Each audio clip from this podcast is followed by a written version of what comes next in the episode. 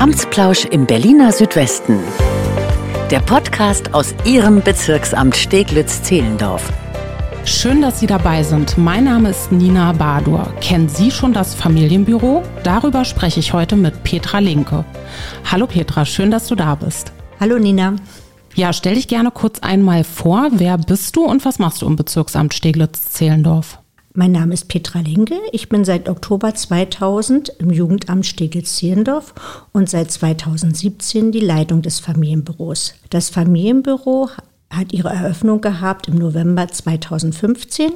Der Grundgedanke war Hilfen aus einer Hand, Vernetzung von Verwaltungshandeln und sozialpädagogischer Beratung. Mhm. Es gilt als Erstanlaufstelle des Jugendamtes.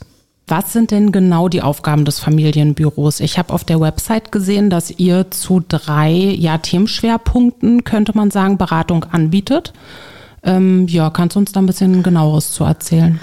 Also zunächst mal geht es um die qualifizierte Erstberatung im Elterngeld, mhm. Unterhaltsvorschuss, Kindertagesbetreuung und dazu zählt die Unterstützung bei der Antragstellung. Ausfüllhilfe, erste Infos zu den jeweiligen Fachgebieten. Dann gibt es auch noch die Informationen zu den Aufgabengebieten des Jugendamtes und Weiterleitung zum Beispiel in die kindschaftsrechtliche Beratung, wenn Eltern einen Sorgerechtsantrag, also das gemeinsame Sorgerecht beantragen wollen, ja. Äh, in die Kinder- und Jugendhilfe, in die Teilhabe und auch in die frühen Hilfen. Ein Hauptbestandteil unserer Arbeit ist eben auch Verweisberatung zu Familienfragen, Erstberatung zu Fragen rund um die Familie. Also wir sind für alle Familienbelange zuständig. Also Verweis bedeutet dann wirklich, jemand kommt jetzt zu euch. Die Themengebiete sind ja ganz vielfältig und unterschiedlich und dann schaut ihr, okay, in welches Fachamt oder in welchem Bereich passt jetzt Anliegen XY. Genau, also zu, als Beispiel Teilhabe. Ja. Ein Kind mit einer chronischen Erkrankung, die Eltern kommen zu uns. Wir gucken nach, da ist der Teilhabefachdienst zuständig, weil sie noch, noch Hilfe zur Pflege haben wollen oder mhm. eine andere Unterstützungsform für das Kind. Und da verweisen wir dann auf die zuständigen Fachdienst. Genauso sage ich ja mal Suchtberatung, da kommen auch mal Eltern, ihr Kind hat eine Suchterkrankung, äh, ja. Mhm. Dann sind wir nicht zuständig, wir können dazu nichts machen, aber wir können immer sagen, an welche Stelle können sie sich wenden. Ja. ja. Oder bei den, sag mal jetzt normalen Sachen wie Eltern möchten gerne vor der Geburt eine Sorgerechtserklärung abgeben, dass der Vater eben auch das Sorgerecht haben soll. Da verweisen wir dann eben auf die Beurkundungsstelle und unterstützen, welche Unterlagen die Eltern brauchen. Mhm. Ja, du hast gerade eben auch ähm, gesagt, äh, Hilfe beim Ausfüllen der Anträge. Das finde ich ja ganz super. Also man kann dann wirklich mit diesen, äh, müssen wir jetzt auch mal so sagen, teils ja recht schwierig formulierten Antragsformularen dann zu euch kommen und dann setzt ihr euch hin und ja, da haben wir zwei unterschiedliche Arten. Also ja. wir haben einmal da, äh, wenn die Eltern kommen und uns die Anträge abgeben, das geht überwiegend zu Elterngeld, Unterhaltsvorschuss und Kita- und Hortgutschein. Mhm. Da geben die Eltern den meistens ab und sagen, gucken Sie noch mal drüber. Dann gucken wir und sagen, oh, da fehlt zum Beispiel die Unterschrift des zweiten Elternteils oder Sie haben den, die Geburtsurkunde nicht beigelegt. Das Ziel ist immer, dass die Anträge vollständig sind, sodass der Fachdienst ganz schnell damit arbeiten kann. Mhm. Viele Menschen verstehen aber die Anträge auch nicht. Mhm. Da haben wir die Möglichkeit, wenn wir wir genug Personal sind oder wir es vorher absprechen, dass die Eltern bei uns einen Termin machen können, dass wir denen helfen beim Ausfüllen. Mhm. Also wenn die direkt kommen, gucken wir auch rauf, aber wenn es etwas komplizierteres ist, ich sag mal der Elterngeldantrag, ja ist jetzt ähm, neu aufgestellt worden und der hat jetzt 24 Seiten. Oh. Das ist, und das äh, dauert auch ja. seine Zeit und da müssen wir natürlich gucken, welche Kapazitäten haben wir bei den Kollegen. Ja. Was wir auch haben, sind die Ämterlotsen. Also ich springe jetzt mal ein bisschen ja, ja, gerne, in das andere gerne. Fachgebiet, weil die Ämterlotsen, die helfen auch bei anderen Anträgen. Das ist äh, unser Kooperationspartner, die haben einmal in der Woche, kommen, sind ehrenamtliche Ämterlotsen da. Das sind Rentner, Rentner meistens, die auch guten Fachgebieten, also Zahnärzte, Rechts, Rechtsanwälte und was weiß ich sind, mhm. die aber auch gerne noch weiterarbeiten. Und die helfen auch bei Wohngeldanträgen, ALK-2-Anträgen, das heißt ja mhm. jetzt Bürgergeld, äh, ja. äh, bei dem allen helfen die. Da muss man aber auch wirklich vorher einen Termin machen, mhm. ja, weil die auch gucken müssen, wie lange dauert so ein Antrag. Ne? Das ist ja nicht so einfach. Und äh, so gucken eine zeitliche und vergeben Termine. Die kommen einmal wöchentlich zu mhm. uns. Die sind immer am Mittwochvormittag, glaube ich, da. Ja, genau. ist bestimmt auch nochmal auf eurer Website äh, zu genau. finden. Also wir werden natürlich alle Informationen, die jetzt äh, hier besprochen werden, auch nochmal in den Infos zu dieser Folge mhm. verlinken. Ja, ist auf jeden Fall alles sehr interessant. Ähm, du hast jetzt auch die Bereiche finanzielle Hilfen und Bildungs- und Betreuungsangebote äh, erwähnt. Was fällt denn da so konkret in die Bereiche rein? Was muss man sich darunter vorstellen? Also bei den finanziellen Hilfen, da geht es hauptsächlich so zum Elterngeld. Mhm. Ne? Das sind ja, ist ja ein Rechtsanspruch, den alle Eltern haben. Und zum Unterhaltsvorschuss.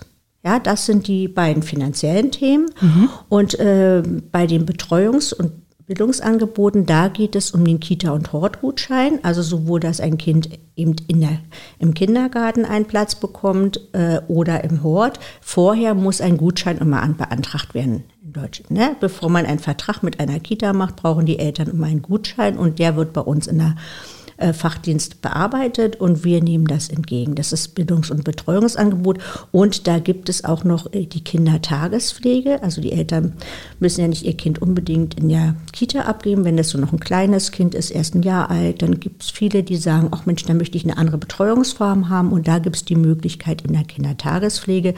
Eine Kindertagespflege hat ab drei Kinder mhm. und wenn die, äh, äh, und manche haben fünf Kinder und die größeren haben zehn zehn Kinder. Das sind äh, dann aber meistens zwei ausgebildete Erzieherinnen, die eine Tagesgroßpflegestelle haben. Mhm. Und das ist natürlich nochmal ein ganz anderer Rahmen. Nicht eine Kita, die mit 140 Kindern ist, sondern so ein bisschen kleiner, ein bisschen gemütlicher. Meistens bleiben die Kinder von ein bis drei Jahren in der Kindertagespflege. Aber bei den Großpflegestellen können die auch ein bisschen länger bleiben und müssen dann nicht in die Kita wechseln. Ich hatte ja vorhin auch äh, gesagt, drei Themenschwerpunkte hattet ihr. Das waren jetzt zwei. Die frühen Hilfen, die äh, sind ja sozusagen der dritte Baustein. Was kann man sich denn darunter genau vorstellen? Also die frühen Hilfen äh, sind für werdende Eltern mit Kindern bis zu drei Jahren. Das sind alles niedrigschwellige Unterstützung bei allen Fragen rund um die Geburt. Mhm. Da gibt es eben auch die Verweisberatung auf zum Beispiel Elternnotsen. Die haben wir in unserem Bezirk auch ganz speziell. Mhm. Die haben auch so ein, eine ganz große Infothek, welche Hilfen gibt es. Also wir haben zum Beispiel, wenn eine Mutter Mehrlinge hat. Es ist ja eine sehr belastende Situation. Und ja. da gibt es sowas wie Welcome oder Känguru. Das mhm. sind Ehrenamtliche, die gehen in die Familien rein, unterstützen die. Das wäre toll. Und äh, dann kann vielleicht die Mutter mal duschen gehen, während ihre Kinder betreut ja. werden. Also es ist alles niedrigschwellig, es sind keine hoch ausgebildeten Leute, sondern die unterstützen die Mütter bei der Versorgung ihrer Kinder. Naja, ja, oder ist ja Gold wert, ne? Ja, also. oder gehen mal zum Kinderarzt, ne? Und ja. wenn die ein älteres Kind haben, dann passen die auf das Ältere auf und die geht mit dem Baby rein. Oder mhm. also einfach so eine Unterstützung. Das gibt es bis zum ersten Geburtstag. Dann gibt es noch solche, sowas wie die Familienzentren, wo ganz viel Angebote für junge Familien sind. Also ich sag mal Elternfrühstück, Yoga, Schwangeren-Yoga, ja. ja. Rückbildungsgymnastik, alles, alles diese Möglichkeiten, die gibt es auch da in mhm. diesem Bereich. Und äh, wir arbeiten sehr zusammen mit dem Kinder- und Jugendgesundheitsdienst. Mhm. Der hat sowas, äh, ja, die nennen sich Familienhebammen, die können eben auch in der ersten Zeit nach, also vor der Geburt des Kindes bis nach der Geburt, glaube bis zum sechsten Lebensmonat, können die unterstützend in Familien arbeiten. Das sind natürlich auch ein bisschen mehr ausgebildete Kräfte, mhm. die aber auch sehr viel unterstützen, sag mal, die, das Stillen klappt nicht, ne? das, die helfen beim Handling des Babys. Also das sind dann nochmal in dem Bereich auch unterstützende Leistungen über die äh, frühen Hilfen, ja. die eben auch über das Bundesgesetz finanziert wird. Das ist eine Stiftung mhm. und da kriegt jeder Bezirk so ein bestimmtes Kontingent an Geld und kann das in die Unterstützung der Familien einsetzen. Okay, und die Familien kommen dann eben zu euch und ihr vermittelt dann praktisch diese äh, Angebote, Kontakte und so genau. weiter. Also wir im Familienbüro, wir verweisen auch mehr. Ne? Also wir sind da nicht so, ich bin noch fit, weil ich früher in den frühen Hilfen drin war, ja. aber die anderen Kollegen natürlich nicht so sehr. Mhm. Da verweisen wir wirklich auf die Fachkräfte, wie die Elternlotsen, die bei uns im Bezirk den Überblick haben, was gibt es alles an Angeboten. Mhm. Oder wir haben die Flyer von den Familienzentren da. Wir packen auch immer, wenn die uns was zuschicken, dann hängt alles an den Wänden bei uns, wo man ja. genau sehen kann, jetzt gibt es mal im, im Sommer wieder ein Babyschwimmen oder was auch immer, das mach, geben wir als Information an die Eltern weiter. Gibt es eigentlich in allen Bezirken ein Familienbüro? Das kommt jetzt. Ja. Da freue ich mich auch sehr drüber. Ich war auch beteiligt am, am äh, das Berliner Familienfördergesetz ist im Sommer 2021 verabschiedet worden. Mhm. Und in diesem äh, ist ganz klar verankert, dass jeder Bezirk ein Familienbüro bekommen soll oder es heißt auch Familienservicebüro in anderen Bezirken. Damit haben wir auch die finanzielle Unterstützung bekommen für alle Bezirke. Früher mhm. war es so, dass jeder Bezirk gesagt hat, wir probieren es mal und haben es aus eigenen Mitteln finanziert. Ja. Friedrichshain-Kreuzberg war der erste Vorreiter für Familienservicebüros. Die haben aber mehr so auf Antragsstellung gedacht, ne? also Unterstützung bei Kita- und Hortanträgen. Mhm. Dann kamen wir als erstes äh, Familienbüro, worauf wir sehr stolz sind, ja. das eine Zusammenarbeit mit einem äh, freien Träger gemacht hat. Und damit haben wir diese Kooperation Hilfen aus einer Hand. Also bei uns gibt es sowohl die Unterstützung in der Verwaltung, wir haben Verwaltungshandlung, aber wir haben auch sozialpädagogische Beratung. Wenn ich mhm. ein bisschen ausführen darf. Ja, na klar. Es kam, äh, wir hatten mal die sogenannte Elterngeldkrise. Da hatten wir nicht genug Kollegen hier beim Elterngeld. Ne? Die Eltern ähm, waren auf das Geld angewiesen, die konnten gar nicht so schnell arbeiten. Ja, wir mhm. hatten nicht genug Personal. Und da hatten wir keine Kapazitäten mehr für Beratung und haben damals mit der Diakonie zusammen, mhm. die haben das übernommen und haben die Beratung gemacht im mhm. Elterngeld. Ne? Wie lange gibt es Bezugszeiten, was ist Basiselterngeld. Also es ist ein sehr, sehr kompliziertes Thema. Und das hat so gut funktioniert, dass unser Bezug gesagt hat, das ist so toll, Sozialpädagogen und Verwaltungsleute an einen Tisch zu hängen und man kann eben was abgeben. Also ich sage mal als Beispiel, in einen Kita, äh, zum Kita-Hort-Gutscheinstelle kam eine Mutter, hat einen Antrag gestellt und hat gesagt, ah, ich weiß ja gar nicht, was ich hier eintragen soll bei Wohnort. Ja. Es kann sein, ich werde nächste Woche obdachlos. So. Oh. Hm. Ist kein Thema, was eine Verwaltungskraft bearbeiten kann. Hm. Ja? Und da haben wir dann die Möglichkeit gehabt, gucken Sie mal, wir gehen, haben die Sozialpädagogen da, die können was zum Wohngeld erzählen, ne? die können mhm. also auch diese ganze Portfolio, was nicht unbedingt bezirklich ist, das ja. haben die auch mit drauf. Und das Schöne ist bei uns, Unsere Kollegen haben sogar die Möglichkeit, Stiftungsanträge zu stellen für, äh, für junge Mütter, zum Beispiel ähm, Hilfen für die Familie, wenn ein Kind gerade geboren, äh, neu geboren wird, wenn die nicht genug finanzielle Mittel hat. Ne? Dass ein Kinderwagen dafür mhm. zum Beispiel finanziert wird. Es ist allerdings schwieriger geworden. Seit 1. Januar gibt es ganz viele neue Verordnungen, sodass so ein Antrag zwei Stunden dauert, den zu oh. bearbeiten. Okay. Ja, also mhm. da gucken wir schon, ist es überhaupt sinnvoll, den zu stellen, weil das sehr komplex ist und dann ist es schade, wenn, wenn die Eltern dann doch nichts kriegen. Ja. Aber die haben eben ganz viele Möglichkeiten, die haben ein Wissen über, wir haben heute gerade über Bürgergeld gesprochen oder alles das, was es gibt, was es für Familien noch gibt, außerhalb dem Bereich des Jugendamtes. Und das hat den Charme einer Kooperation mit dem freien Träger. Und wie gesagt, jetzt Lichtenberg hat uns nachgemacht hat es auch mit gleich probiert mit Sozialpädagogen und äh, ähm, Verwaltungskräften. Und jetzt gibt es eben die Landesfinanzierung für jedes Bezirksamt. Das Problem bei vielen ist, die Stolpersteine sind zum Beispiel geeignete Räume. Mhm. Es ist ganz, ganz schwierig, geeignete Räume zu kriegen, weil wir müssen ja einmal gucken, dass wir alle Fachkräfte unterbringen. Wir müssen äh, was weiß ich, eine, eine, Wickelecke haben, Spiel, Spielbereich. Es soll datenschutzmäßig ne, äh, sein, dass die Eltern, auch wenn die zu uns kommen, alles erzählen können und nicht, dass da fünf hintereinander stehen und der Erste sagt, ich wollte Unterhaltsvorschuss beantragen, das interessiert die dahinter nicht und das sollen die auch gar nicht wissen. Mhm. Also da gucken wir sehr auf Datenschutz zum Beispiel. Mhm, klar, da muss ein bisschen die Diskretion äh, mhm. auf jeden Fall gewahrt werden. Ne?